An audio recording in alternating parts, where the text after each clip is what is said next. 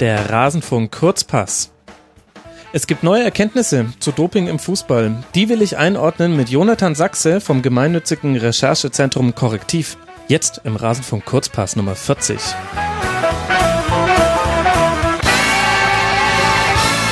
Jonathan, sei mir gegrüßt. Schön, dass du dir mal wieder Zeit nimmst. Sehr gerne. Hallo.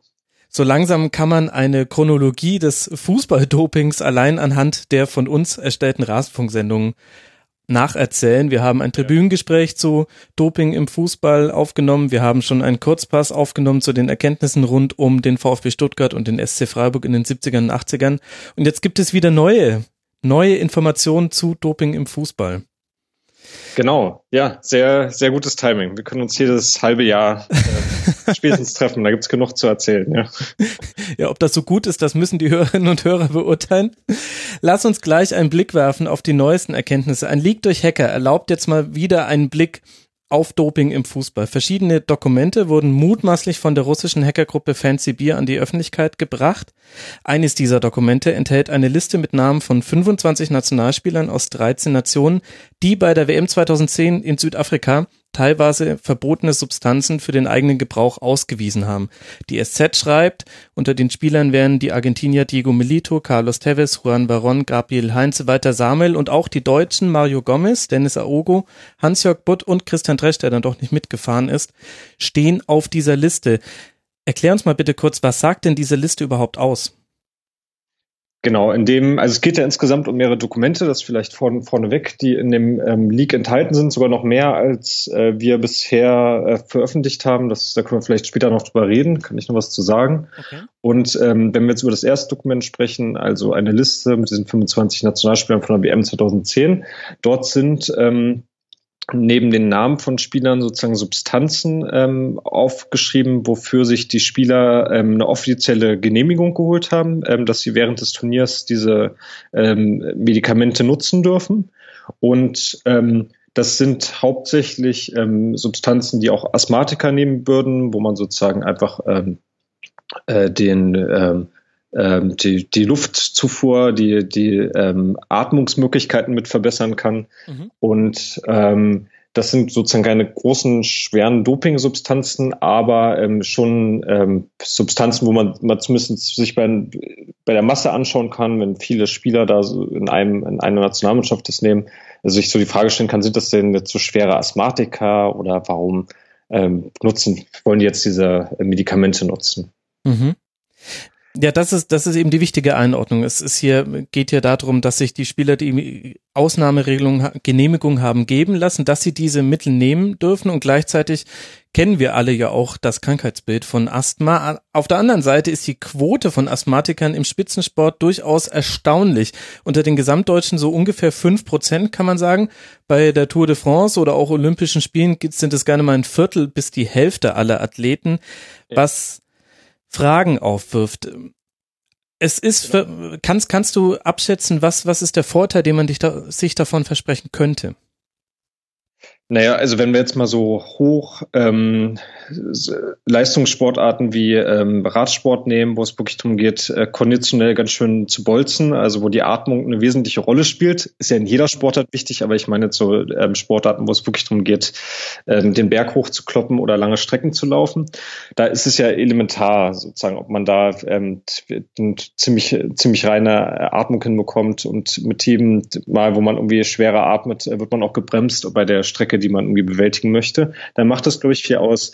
Ich bin ähm, ein, ein wenig zwiegespalten bei der Einordnung. Jetzt, ähm, äh, einerseits gibt es auch Studien, die, die ich auch für glaubwürdig halte, ähm, dass man tatsächlich auch zu einer Art Asthmatiker werden kann in einer Sportart, in der man sozusagen so dauerhaft Höchstleistung bringen muss, auch im Training und so, und dann irgendwann sich das Körperbild ein bisschen verändert. Mhm. Das würde, das ist sozusagen die eine Seite. Deswegen ähm, kann, können wir auch nicht sagen, äh, wie geht es wirklich jetzt diesen einzelnen Spielern, die das genommen haben. Haben sie wirklich auch ein Problem, dass sie dafür diese Sondergenehmigung brauchen? Das finde ich, muss man immer so als Aber ähm, dazu halten. Was ich aber trotzdem ähm, wichtig finde zu sagen, ist sozusagen, ob das, äh, was beim Radsport zum Beispiel der Fall ist, einfach zu leicht einfach so mitgegeben wird als okay. Ja, weil das geht ja immer wieder um die Frage, mhm. solchen Sachen, wenn man jetzt äh, sich dafür das Go holt für eine Substanz, äh, dann ist vielleicht der Weg zur nächsten noch ein bisschen schwierigeren, ähm, noch mehr leistungssteigernden Substanz äh, kleiner und dann irgendwann kommt man sehr schnell zum harten Doping. Und mhm. das finde ich ganz wichtig, da die Grenze genau zu ziehen. Und ähm, ja, nee, lassen wir es erstmal bei dem, bei dem, bei dem einen Punkt zu deiner Frage, ja. Dann, sonst komme ich hier gleich wieder so ein Redefluss. es sollen ja andererseits aber auch Asthmatiker nicht unter ihrer Erkrankung leiden und wiederum Nachteile im Spitzensport ja. haben. Also es ist ein zweischneidiges Schwert. Kann ich mir letztlich Asthmamittel dann so ein bisschen vorstellen wie die chemische Umsetzung eines Nasenpflasters, wie wir sie aus den 90ern kennen bei Bundesliga-Profis? Ja, wo ja immer noch nicht klar ist, war, war das jetzt wirklich so ein positiver Effekt, ja, oder hat Olaf Marschall das einfach nur so als Signature irgendwie gern mit sich rumgetragen? Ähm, das kann ich dir auch nach vor nicht sagen, ja, aber das Prinzip soll ähnlich sein, ja, aber ich glaube schon, dass so ein Asthma-Spray eine eindeutige Wirkung hat, äh, die ich mir bei diesem Pflaster immer noch nicht erklären kann. Ich habe es aber selbst nie ausprobiert. Es war die Zeit der Pflaster, dann hatten es ja irgendwann die Hip-Hopper im Gesicht kleben und man wusste nicht mehr, genau, was, was passiert hier eigentlich. Ja. Der DFB hat auf diese Veröffentlichung reagiert in einer Stellungnahme und weist darauf hin, dass die medizinische Überprüfung von Asthmafällen ja erst zu dieser Ausnahmeregelung führt, die ja auch von der Anti-Doping-Agentur ausgestellt wird. Hast du denn Erkenntnisse darüber, wie gut sich Asthma medizinisch überhaupt überprüfen lässt? Nee, kann ich im Detail nicht sagen. Also ich, ich ähm, glaube, so aus den, aus den Sachen, die ich aus der Vergangenheit von, von Radsportgeschichten weiß, dass das so ein ziemlich einfach durchgewunken wird, ja. Also das ist sozusagen ein Art, da, da findet eigentlich jeder seinen Arzt, der dafür einem eine medizinische Ausnahmegenehmigung schreibt. Und die Reihenfolge ist vielleicht wichtig zu wissen, wie sowas funktioniert. Also man kriegt, ähm, man muss einen Arzt finden, das ist ja dann meistens der, persönliche Arzt bei so Individualsportarten oder der Mannschaftssport, äh, Mannschaftsarzt bei so Teamsportarten, der einem sozusagen das äh, einmal äh, genehmigt, einen dafür sozusagen sagt, du brauchst das auf, mhm. auf dem Dokument und mit, damit geht man dann zu der, ähm, zu dem Sportverband, der zuständig ist, darüber zu entscheiden, bei der Weltmeisterschaft die FIFA. Und die muss dann wiederum äh, sagen, ja, das, das äh, passt dazu. Das hat sich über die Jahre auch äh, gewandelt. Also mittlerweile sind da werden da mehr die nationalen Doping, Anti-Doping-Behörden mit reingezogen und die Welt-Anti-Doping-Agentur. Früher war das alles noch mehr in der Aufsicht der Sportverbände. Mhm. Aber so ist sozusagen die Reihenfolge, die ist, glaube ich, wichtig zu verstehen, weil wenn man dann Person seines Vertrauens hat im medizinischen Bereich, ist das, glaube ich, nicht so ein Problem, das durchzubekommen. Was ich aber noch zum DFB ähm, sagen wollte. Ich habe da jetzt selber meine ähm, Erfahrung gemacht. Äh, mir ging's, ich habe auch beim DFB Anfragen gestellt, wie, genau zu dem Thema und dann auch noch wegen äh, den, den anderen Themen, die geleakt wurden. Ähm, und das fand ich jetzt ein bisschen schwierig, die Kommunikation vom, vom DFB, der sich dafür jetzt nicht so richtig äh, scheinbar zuständig gefühlt hat, da auf Fragen direkt zu antworten. Also sie könnten ja sehr schnell irgendwie klarstellen, was, was da jetzt genau der Grund war. Mhm. Und der, der DFB hat einen interessanten Kommunikationsweg gewählt, indem sie erst, also mir gegenüber jedenfalls gesagt haben, ich weiß nicht, wie es bei SZ war, äh, wir sind dafür nicht zuständig, das macht, macht die NADA, die muss, muss darüber entscheiden aus meiner Sicht falsch, das habe ich dem DFB auch geschrieben, weil sie am Ende immer darüber entscheiden, ob jemand gesperrt wird oder nicht, wenn, wenn positiver Test erfolgt. Darüber haben wir hier in der Vergangenheit ja auch schon gesprochen. Sie sind sozusagen für das Ergebnismanagement, so ist dieser sperrige Begriff zuständig. Und äh, am Ende hat der DFB entschieden, na gut, dann schreiben wir jetzt, nachdem Berichte veröffentlicht wurden bei SZ ja nochmal irgendwie so einen extra Artikel nur zu dem Thema Asthma Sprays bei WM 2010. Äh, dann veröffentlichen wir mal dazu eine Stellungnahme nachhinein. Und das finde ich einen sehr schwer, schwierigen Kommunikationsweg, auch gerade wenn Journalisten versuchen, die Sache besser zu verstehen, dass man quasi nur als Reaktion dann nochmal dazu was veröffentlicht und nicht vorher versucht, mit den Journalisten ins Gespräch zu kommen und mit denen mal in Ruhe erklärt, was da eigentlich los war. Mhm. Und der DFB kennt dich und äh, deine Recherchen natürlich. Du betreibst unter anderem die Seite fußballdoping.de, bist schon seit Jahren tief im Thema. Das heißt, die hatten es da auch nicht mit einem Unbekannten zu tun. Nichtsdestotrotz muss man sagen, das hier ist alles vollkommen legal. Es ist nicht mal genau nachzuweisen, welchen wirklichen positiven Einfluss es gibt. Die Korrelation aus Sportlern, die angeben, Asthma zu haben und Spitzensport, gerade aus anderen Sportarten, lädt so einen gewissen Verdacht nahe, dass es einen Vorteil in sich birgt. Aber wir haben hier, wir wissen ja nicht mal, ob überhaupt zum Beispiel die deutschen Spieler jetzt während der WM 2010 diese Mittel genommen haben. Sie hatten nur das Recht, diese Mittel zu nehmen, wenn sie sie gebraucht hätten, aufgrund genau, ihrer medizinischen Indikation. Genau, und man kriegt auch für vier Jahre dann, wenn man, also damals war das so, dass man gleich für vier Jahre sich das genehmigen lassen kann. Also es kann auch sein, dass das vorher mal verwendet wurde. Das ist komplett richtig. Und was nochmal wichtig ist, mir hat eine Person aus der WADA, jemand, der, der ziemlich gut Bescheid weiß, auch nochmal ein bisschen, mit dem ich mich auch drüber unterhalten, erzählt, Also wenn ich jetzt wirklich dopen würde, das Letzte, was ich machen würde, ist mir dafür eine medizinische Ausnahmegenehmigung ähm, geben zu lassen. Also auch wenn ich die Wahrscheinlichkeit groß sehe, dass das irgendwie durchgeht, weil ab da wird's ja irgendwo protokolliert, was ich dann ja. nehme. Mhm. Ähm, das muss man auch mal im Hinterkopf haben, glaube ich, bei der Sache. Ja, das sind Sachen, wo auch die Spieler irgendwie damit rechnen mussten, dass mehrere Menschen mitbekommen, was sie da nehmen. Ja, sie, auch wenn sie jetzt nicht damit gerechnet haben, dass es so mit deren Namen irgendwann mal veröffentlicht wird, viele Jahre später. Ähm, aber wer wirklich richtig dopen will, der macht das nicht über so einen offiziellen Weg. Mhm. Und trotzdem habe ich hier anmoderiert mit Doping im Fußball und so weiter. Und das, obwohl wir bei diesem einen Fall jetzt alle Einschränkungen machen müssen, die wir jetzt gerade gemacht haben. Das bezieht sich vor allem auf die weiteren Dokumente, die geleakt wurden. Kannst du uns dazu noch ein bisschen was sagen? Welche Erkenntnisse gibt es daraus? Genau, ich mache jetzt erstmal die Kurzform. Also es gibt ähm, ein Dokument, wo ähm, das ist aus meiner Sicht das spannendste Dokument, sozusagen interne ähm, Laborergebnisse veröffentlicht wurden aus dem Jahr 2016 bis zum Februar 2017, wo ein Großteil ähm, der Proben, die in Laboren in aller Welt analysiert wurden, im Bereich Fußball aufgeführt sind. Also man muss sich so vorstellen, man hat eine Tabelle, eine Excel-Tabelle ganz normal mit äh, 5.000 bis 6.000 Zeilen und jede Zeile steht sozusagen Ganz für eine normal. Dopingprobe. Was hast du für Excel-Tabellen? Ganz normal, was hast du für Excel-Tabellen? Aber ja, nee, äh, nicht, also nicht einen, genau, also schon eine gut gefüllte Excel-Tabelle, ja. Aber ich wollte wollt sozusagen jetzt mal einmal in Excel-Form das erklären. Also man hat fünf bis sechstausend Zeilen und äh, die, die erste Zeile ist, äh, ich weiß nicht, ob die Zeilenreihenfolge jetzt richtig ist, aber auch egal. Also du hast eine, äh, eine Spalte, wo äh, der Name von einem Labor drin steht, also was die Analyse durchgeführt hat. Man hat eine Spalte, wo ein Datum drin steht, wann wahrscheinlich die Analyse durchgeführt wurde. Und man hat auch noch eine Spalte, wo ähm, drin steht, was war das Ergebnis von dem Test? Gab es eine auffällige Probe? Mhm. Also da beginnt sozusagen der Prozess bis hin zu möglicherweise einem Dopingfall oder war das Ergebnis negativ und die konnten das quasi einfach zu den Akten legen. Und in diesem Dokument mit, äh, von 2016 äh, bis Anfang 2017 tauchen 200, jetzt muss ich selber nochmal nachschauen, 229 positive Dopingproben im Fußball auf. Das ist erstmal insofern interessant, weil wir das bisher noch nicht wissen. Also klar kriegen wir in in Deutschland können wir irgendwie mitkriegen, was gab es da für Dopingfälle und äh, für auffällige Proben. Da kann man sich zum Beispiel einen Jahresbericht von der NADA anschauen, der schon veröffentlicht wurde. Ähm, aber wir haben das noch nicht welt, äh, weltweit und europaweit ähm, erfasst. Das, ist insofern schon mal neu und interessant, weil im Jahr zuvor gab es nur 160 ähm, positive Proben. Also wenn das alles so stimmt, ähm, das ist sozusagen das große Fragezeichen, können wir gleich nochmal drüber reden, dass wir dran setzen, dann gab es einen deutlichen äh, Anstieg von positiven Fällen in den Laboren. Mhm. Also das ist ein Dokument, jetzt springen wir mal noch kurz zum nächsten, kurz in Kurzform. Dann gab es ein Dokument, das sehr detailliert ist zum Jahr 2015, wo auch genau diese Sachen drinstehen. Äh, da kommt man genau auf 160 positive Dopingfälle und für dieses Jahr 2015 wurde auch schon in einem Bericht von der WADA äh, mal veröffentlicht, wie viele Fälle es gab. Und da steht auch drin 160 Fälle. Das spricht sozusagen ein wenig für die Glaubwürdigkeit des Dokuments. Mhm. Was aber sehr spannend ist in dem Dokument, da kann man dann tatsächlich auch ein bisschen Zeit drin verbringen, ist, ähm, dass man genau sieht für jede Probe, was wurde denn jetzt im Labor genau analysiert? Also man kann richtig sehen, auf welche Substanzen wurde so eine Dopingprobe eigentlich analysiert, weil es ist nicht so, dass jede Probe, jede Urinprobe oder Blut, die zwei Möglichkeiten gibt's ja immer, auch wirklich auf alle Sachen getestet wird. Das ist viel zu teuer, das kann sich ein Labor nicht leisten.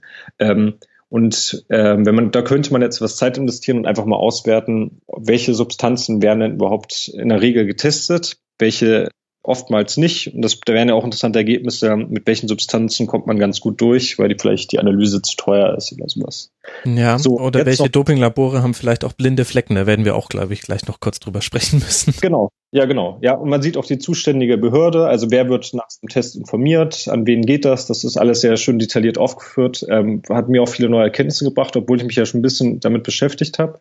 Und ähm, dann gibt es noch mehrere Dokumente, über die haben, wurde ich, irgendein englischsprachigen Medium habe ich drüber, was drüber gelesen, ich glaube, es war in der BBC, ähm, dass es noch interne E-Mails gibt, die mitgeleakt wurden, die ich zugegebenermaßen am Anfang gar nicht entdeckt habe, weil sie einfach nur unter einem anderen Link versteckt waren, ähm, wo man richtig Kommunikationsverkehre nachlesen kann zwischen der FIFA, den einzelnen Ländern, wenn irgendwie ein positiver Test passiert ist, was kommt denn dann bei der FIFA an, wie reagieren die da drauf? Es gibt auch einen deutschen Fall, über den bisher nicht berichtet wurde, der da, da drin auftaucht, bei einem Spieler aus der vierten Liga.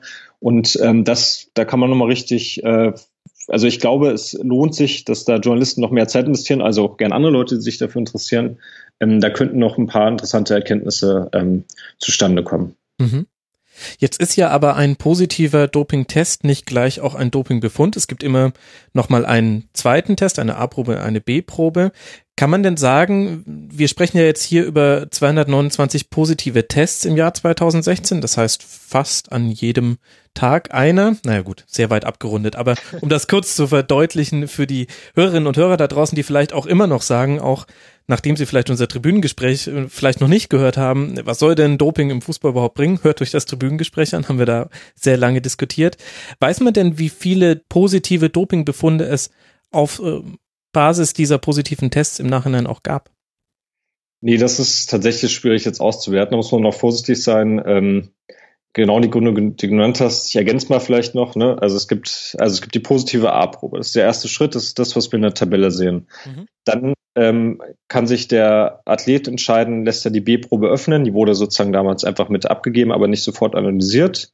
Dann müsste man gucken, ob die auch positiv ist und dann, dann äh, geht sozusagen los dass man entscheidet, was, was passiert. Es kann aber auch sein, dass der Athlet sagt, hier, ich hatte doch eine medizinische Ausnahmegenehmigung, die habt ihr bei euch im System gar nicht erfasst, hier reiche ich sie nochmal nach und schon wird daraus kein Dopingfall. Ähm, oder äh, ich habe eine gute Begründung, warum das Ergebnis zustande gekommen ist. Es gab irgendwie eine Verschmutzung. Die Zahnpasta. Die das, Zahnpasta. Das also so brasilianische Rindfleisch.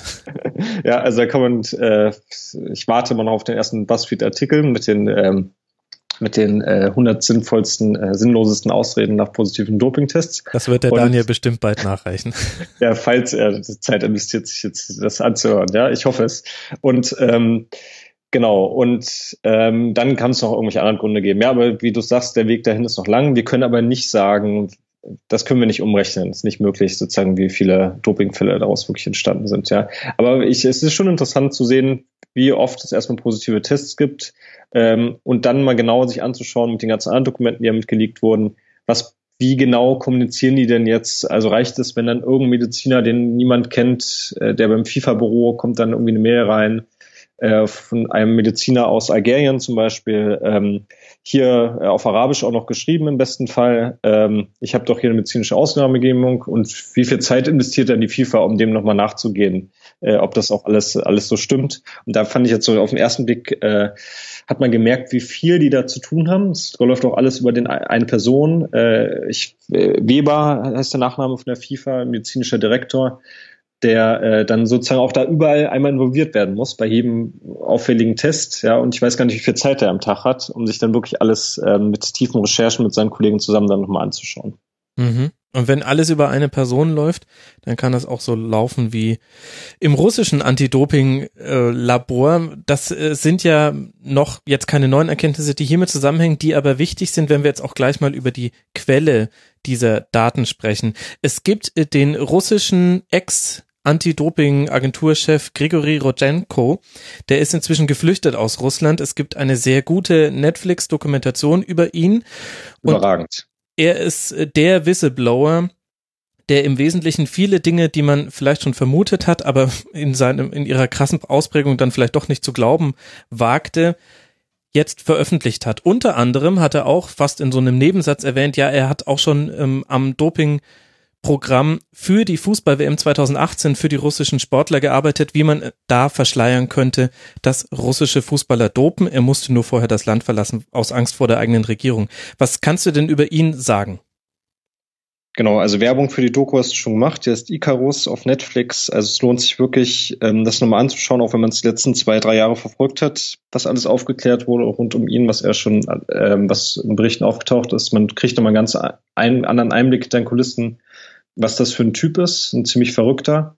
Ähm, und ähm, wie sehr auch äh, das russische, äh, der russische Staat involviert äh, gewesen ist, was ja sozusagen immer der russische Staat bisher äh, geleugnet hat äh, bei den ganzen bei, bei den ganzen Doping ähm, Doping-Manipulationen.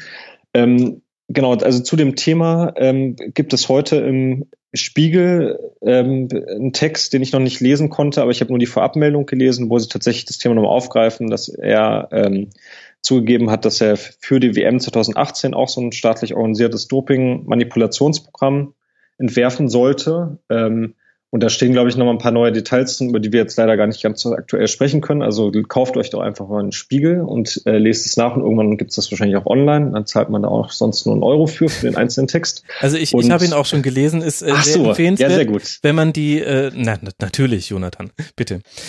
Ähm, wenn man die Doku auf Netflix gesehen hat, äh, dann erfährt man da nochmal so ein bisschen Best-of und ansonsten sind es vor allem die kleinen Details, die einen wirklich sprachlos machen. Also nochmal das, das berühmte Loch in der Wand äh, des eigens für die Olympischen Winterspiele in Sochi entworfenen Doping-Labors, in durch das dann die russischen Proben gereicht wurden und die dann dieser Grigori Rodchenko höchst selbst sauber gemacht hat, indem er den enthaltenen Urin weggeschmissen hat, neuen Urin rein und den dann entsprechend eingefärbt hat, damit auch alles mit Gewicht und äh, Färbung des Urins und so weiter übereinstimmt.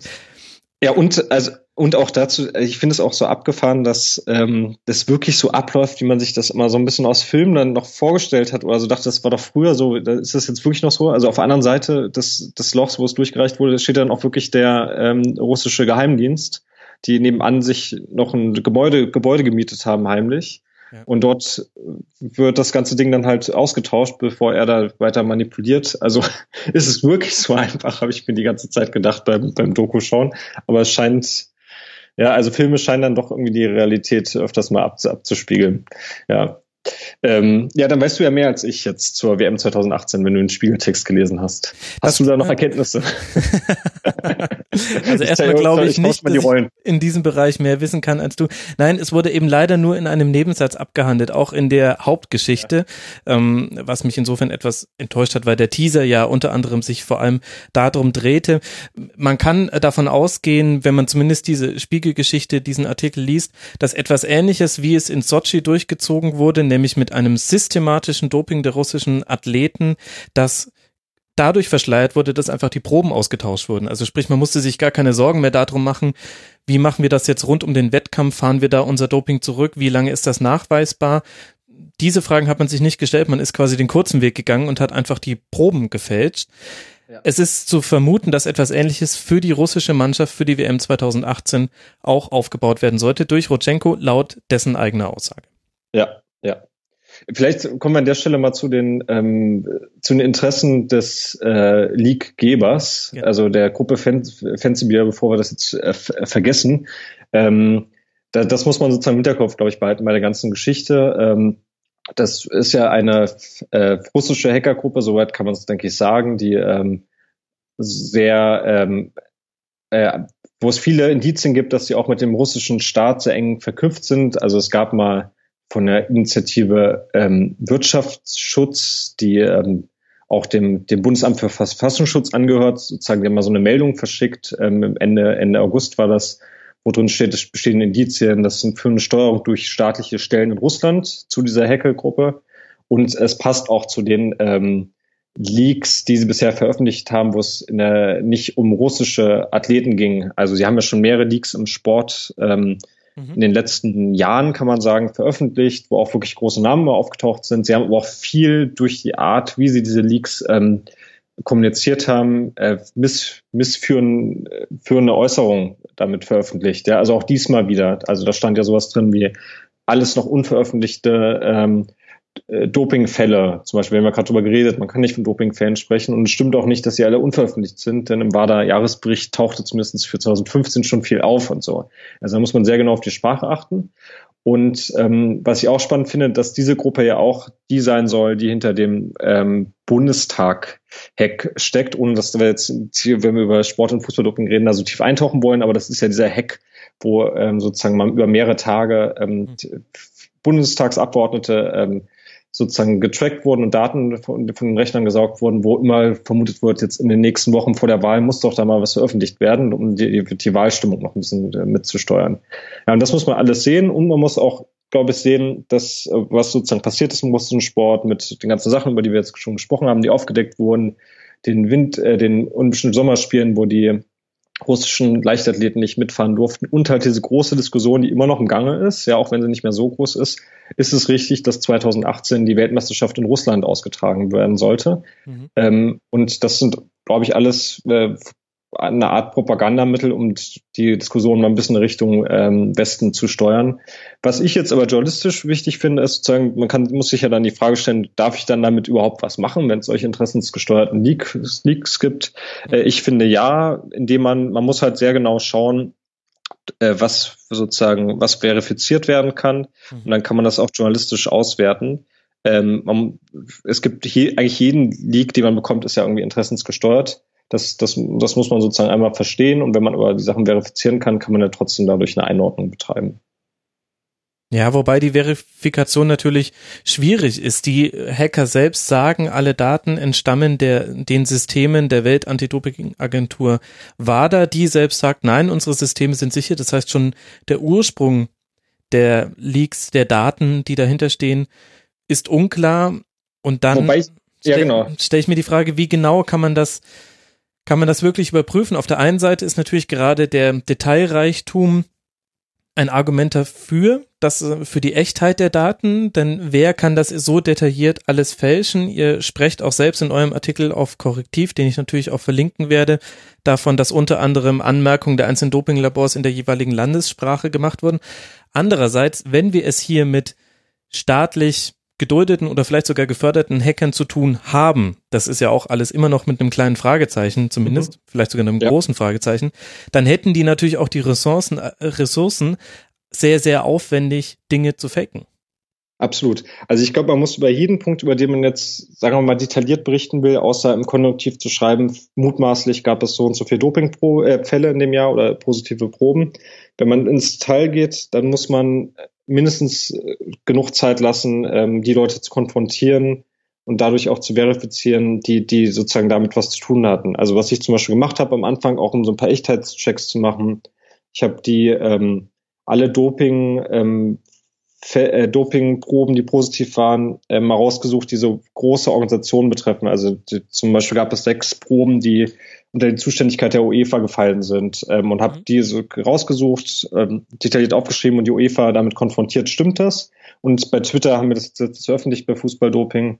Ähm, dort wurde uns zum Beispiel bestätigt, für diese sechs äh, Fälle, das ist richtig, die gab's und die UEFA hat uns auch sehr detailliert zu jedem Fall, vielleicht waren es auch fünf, aber zu jedem Fall geantwortet, was da genau passiert ist, warum manche Sachen, Fälle zum Dopingfall wurden, manche aber auch nur positive Proben geblieben sind und dann eingestellt wurden.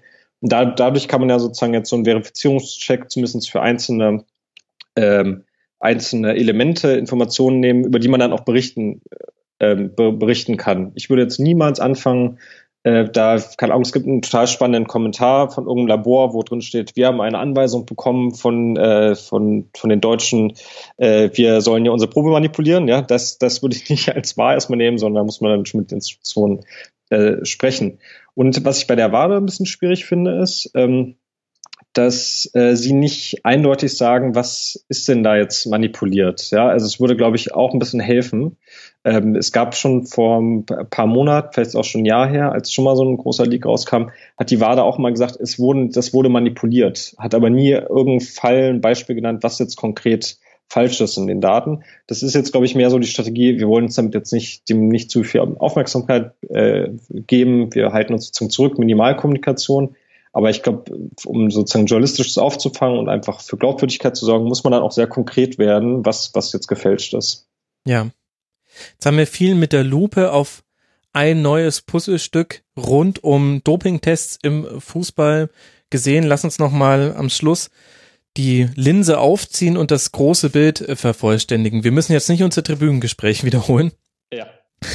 Und über den Sinn oder Unsinn von Doping beim Fußball und über die Kontrollen und wie das alles läuft. Das ist ja auch nochmal ein ganz eigener Aspekt, dass auch ganz viele Kontrollen einfach auch gar nicht stattfinden. Aber wie bringt uns jetzt dieser Leak voran? In welche Richtung schiebt er die Diskussion deiner Meinung nach? Erstmal finde ich es gut, dass wieder einmal breiter über Doping im Fußball gesprochen wird, dass es weiter ein Thema bleibt. Das finde ich, glaube ich, wichtig, damit sich Sachen auch ähm, verändern können, dass Leute auch, dass das mehr ähm, sozusagen in der Öffentlichkeit auch immer klarer wird, dass es auch ein Sport, der manipuliert wird. Ähm, das bringt erstmal was. So, und jetzt der konkrete Leak. Ähm, ich glaube, da muss man jetzt ein bisschen abwarten, was passiert und wie viel Zeit Leute da jetzt investieren, um noch Sachen auszuwerten. Ähm, er bringt jetzt erstmal, ich, ich glaube, man muss jetzt einfach äh, journalistisch kritisch da weiter dranbleiben, jetzt ganz normal bei der bei der Saison, Fußballsaison, die jetzt beginnt. Und vielleicht kann man daraus auch einzelne Erkenntnisse ziehen, wo dann zwischendurch ähm, man Abläufe auch besser versteht. Das bringt mir zum Beispiel konkret gerade sehr gut was, dass ich sehe, mhm. okay, es gibt einen positiven Test in Deutschland, habe ich noch gar nicht drüber nachgedacht, in der vierten Liga. Und die FIFA muss darüber informiert werden, scheinbar. Das kommt ganz oben bei der FIFA auch einmal an und die geben dann auch nochmal das Go an, an den DFB, ja, ist okay, wie das jetzt so gelaufen ist. Das war mir noch gar nicht klar, dass die FIFA da überhaupt eine Rolle spielt. Und so kann ich sozusagen journalistisch auch weiter ansetzen bei Recherchen. Das, das bringt, hat allein schon was gebracht. Und ich glaube, dann dürfen wir aber genauso gut nicht vergessen, dass jetzt so langsam rollen wir auf die äh, WM 2018 und vorher gibt's ja vermutlich, gibt's noch Confed Cups? Äh, vorher? nee, nee, der, der, der ist jetzt durch, der ist durch. Okay. Bist ein bisschen raus aus dem Fußball, was? Ach, oh Mann, ja doch, ich habe sogar Spiele gesehen, sorry, ich, ähm, äh, Sommerferien. ja, ja, und Kind zu Hause, ich kenne das ja. okay, ja, äh, stimmt, wir hatten ja so viele neue deutsche Nationalspieler, ups. Ähm, Genau, also jetzt ist, glaube ich, auch ein guter Zeitpunkt, um sich selber auch mal darauf vorzubereiten, was uns in Russland da erwartet. Und äh, man hat ja echt viel gelernt, wie, wie in Russland solche Manipulationen äh, funktioniert. Vielleicht fallen dann da ja auch ein paar journalistische Ideen ein, wie man das ganze Thema dann abdecken kann. Ja, aber auf der anderen Seite muss ich auch sagen, die Kurzpässe, die ich bisher mit dir zu dem Thema aufgenommen habe, die markieren dann immer schon fast das Ende der journalistischen Auseinandersetzung mit den Themen, denn ich reagiere damit auf aktuelle Berichterstattung, warte immer noch meistens so ein, zwei Tage, ob noch was nachkommt und dann spreche ich mit einem Experten wie dir über das Thema und danach kann man ehrlich gesagt nicht mehr so viel über Doping im Fußball sprechen, außer Mehmet Scholl tut uns den Gefallen und weigert sich öffentlichkeitswirksam, sich mit diesem Thema zu befassen. Ja, ja hast du recht, hast recht ist in dem Fall, muss man sagen, kann man jetzt auch bei dem Fall fast schon wieder sehen, dass jetzt hauptsächlich die Berichterstattung rund um die WM 2010, um diese äh, Ausnahmegenehmigung, ähm, äh, dass die sich hauptsächlich darauf konzentriert hat. Was ja eigentlich das schwächste. Dokument ja, ist. aus meiner Sicht auf jeden, also das ist das deutlichste Dokument, ja, so vielleicht. Mhm. Stehen da Namen drin, ja. Namen, alles genau. Man weiß, kann relativ schnell irgendwie auseinanderklamüsern, worum es da im Detail geht. Und die komplizierten Dokumente, wo es dann wirklich in die Tiefe geht, äh, auch die schwierigsten, am leichten manipulierbarsten Dokumente, da geht es jetzt noch nicht so drum. Meine Hoffnung ist trotzdem, dass Leute da jetzt einfach gerade ein bisschen Zeit investieren und nicht sofort sich trauen, darüber zu berichten. Aber ich gebe dir recht, äh, vielleicht bin ich da jetzt auch sehr optimistisch. Warten wir das doch mal ab. Es ist ein kompliziertes Thema und auch auch deshalb muss ich dir ganz ehrlich sagen, weil man auch nicht immer gleich die Dopingkeule schwingen soll, nur wenn man einen positiven Test gesehen hat. Also natürlich gehen da schon mal so kleinere Alarmlampen an, aber es kann halt ganz, ganz viele Gründe geben für positive Befunde, die nicht unbedingt bestätigt werden müssen. Und dann ab, ab diesem Punkt wird es halt schon so wahnsinnig kompliziert. Ja. Bin ich, bin ich beide. Ja, deswegen muss man auch auf, aufpassen, dass man nicht ähm, mit, mit Namen einfach anfängt ab einem bestimmten Zeitpunkt. Ja, also das, das ist ja das Problematische. Man darf nie über irgendeinen den Namen von Sportlern nennen, wo am Ende sich dann herausstellt, das war doch ganz anders, aber es gab Begründung dafür. Mich, für mich, ich finde auch viel spannender, das äh, Systematische dahinter immer zu entdecken, um die Strukturen sich anzuschauen. Aber man muss auch sagen, das zeigt jetzt auch wieder die WM 2010 und das Beispiel die Berichterstattung, die Leute und die, die Medien und dann aber auch die Leute interessiert halt hauptsächlich äh, das Name-Dropping am Ende. Ne? Ja, ich klar. muss dann schon lesen, das sind, wer sind jetzt genau diese vier Nationalspieler? Ja, auch wenn ich vielleicht den ganzen Zusammenhang noch nicht sofort verstanden habe oder gar keine Zeit hatte, jetzt den ganzen Text dazu zu lesen. Klar, also ich kann dir schon sagen, welcher Artikel mehr geklickt wurde, der von Korrektiv auf korrektiv.org oder der auf sz.de. In dem einen standen Namen der deutschen Nationalspiele, in den anderen wurden sie nicht namentlich erwähnt. Ja. Das ist oder auf fokus.de. Ja gut, ich habe, ich, habe von, ich habe von Journalismus gesprochen. Entschuldigung. Alles klar. Was können denn Hörerinnen und Hörer da draußen tun, wenn sie sich für dieses Thema interessieren in all seiner Komplexität und da trotz aller wenig öffentlichen Berichterstattung in den großen Medien dranbleiben wollen? Also was ich ähm, gerade spannend fand, vielleicht eine konkrete Sache ist, die Süddeutsche Zeitung hat ähm, vor zur Saisonbeginn so eine Verletzungsauswertung gemacht ähm, und dort auch mit einem Blog zusammengearbeitet. Ich glaube, er heißt Fußball, weißt du es besser, Fußballvernetzung.net. Das war irgendwie eine bisschen komische URL. Fußballverletzung, genau, ja. Ja, oder de, also findet man. Äh, wirst du ja wahrscheinlich verlinken. Ähm, und was, das ist zum Beispiel eine Sache, die finde ich eigentlich, da kann man auch bei seinem Club, der an einem meisten interessiert, mal so ein bisschen dranbleiben, ähm, einfach schauen, wie, was für Verletzungen werden dort immer äh, ähm, passieren in einem eigenen Verein? Wie lange sind die Spieler dann verletzt? Wie lange müssen sie eigentlich verletzt sein, wenn man sich so ein bisschen mal da beschäftigt, was so ein typischer Verlauf für die Verletzung ist? Wie schnell stehen sie wieder auf dem Platz? Wird dann eigentlich bis einen Tag vorher oder bis Spiel gesagt, wir können noch nicht sagen, ob er spielen kann?